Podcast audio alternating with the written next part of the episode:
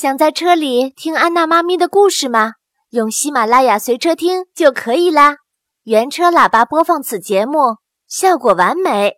听说点击页面底部的随车听图片，还会长知识哦。快去吧！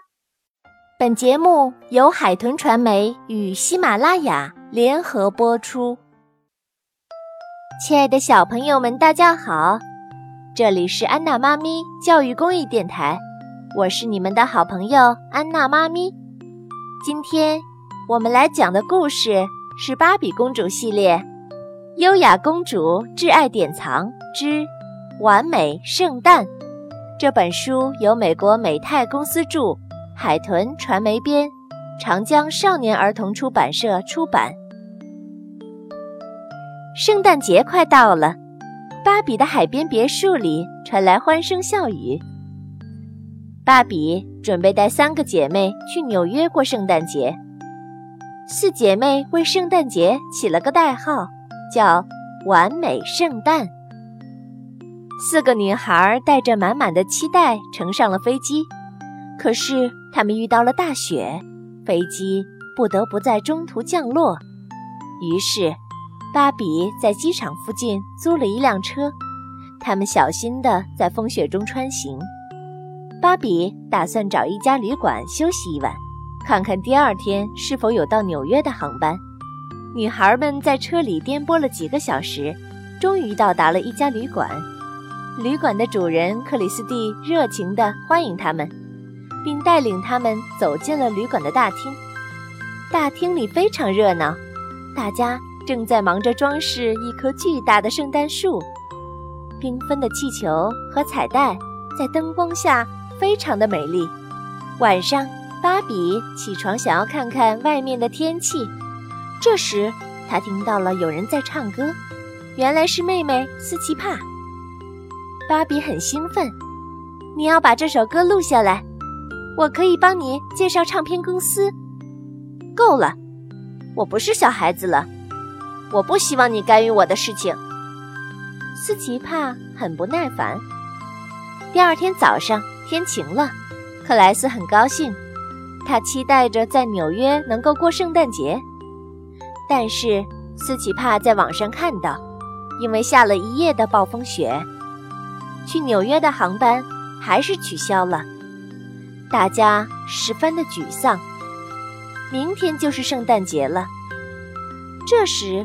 芭比突然看到窗外有一群驯鹿在奔跑，大家兴奋地走出门外，想看个究竟。他们惊讶地发现，那群驯鹿居然是克里斯蒂家的猎狗。它们头上戴着鹿角的饰品，远远看过去就像驯鹿一样。史黛西高兴地问：“我可以做狗拉雪橇吗？”克莱斯马上说：“我也要做。”克莱斯边说边坐上雪橇，拉紧缰绳，雪橇在雪原上奔驰。克莱斯开心极了。克莱斯距离姐妹们越来越远，芭比和两个妹妹紧追克莱斯。四姐妹来到了森林边，只见前方有一群真正的驯鹿在森林里漫步。他们悄悄地跟着驯鹿，来到了一片开阔地带。那有一个漂亮的棚屋，驯鹿们走到棚屋旁，那有许多为他们准备的食物。姐妹们很好奇，她们推开门，走进棚屋，只见到屋里面堆满了礼品盒，一直堆到了天花板附近。我猜想，这一定是圣诞老人的房子，这些都是他要送给人们的礼物。克莱斯高兴地说。也许这是克里斯蒂的房子，我们回去问问他吧。”斯奇帕建议道。于是他们开始往回走，可是大家在雪地里迷路了。这时，斯奇帕听到了远处有一阵音乐声，顺着音乐的方向，姐妹们来到了一个旧车库，里面有四个人在演奏乐器。斯奇帕高兴地和他们聊了起来。一位乐队成员告诉他，乐队还缺一位主唱。离开车库后，斯奇帕显得闷闷不乐。原来他想起了自己写的歌，那首歌会在纽约的音乐会上演奏，可他却不在现场。芭比想到了一个好主意：你可以把乐队请到旅馆来，让他们演奏你的歌曲。斯奇帕打断了芭比的话：“我可不想让他成为芭比的另一个漂亮活儿。”好吧，如果你想做，一切都由你来安排好了。”芭比向斯奇帕保证。于是斯奇帕开始筹备音乐会了。他给每个人都分派了任务。芭比很快完成了自己的任务。这时史黛西走过来向他抱怨。斯奇帕没有告诉我要如何布置舞台，可是他又不允许我们单独做决定。芭比正在想办法，克莱斯又出了问题。原来他想和史黛西一起表演，可斯奇帕不同意，冲着他发脾气。克莱斯委屈地跑开了。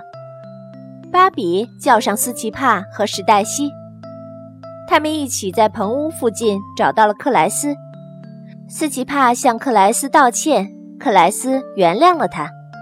斯奇帕对芭比说：“你总能一个人完成一件大事，为什么我就做不到呢？”我不是一个人完成的，有很多人帮助我。如果没有他们，我肯定不会成功的。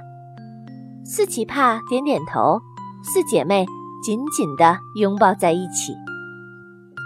姐妹们走进棚屋。惊讶地发现，棚屋里的礼品盒都不见了，在棚屋深处还有舞台和观众席，以及摆放点心的长桌。音乐会还有四十五分钟就要开始了，你们准备好了吗？克里斯蒂走了进来，原来他就是这间棚屋的主人，他邀请了很多人来这里欣赏音乐会。一番准备之后，音乐会开始了。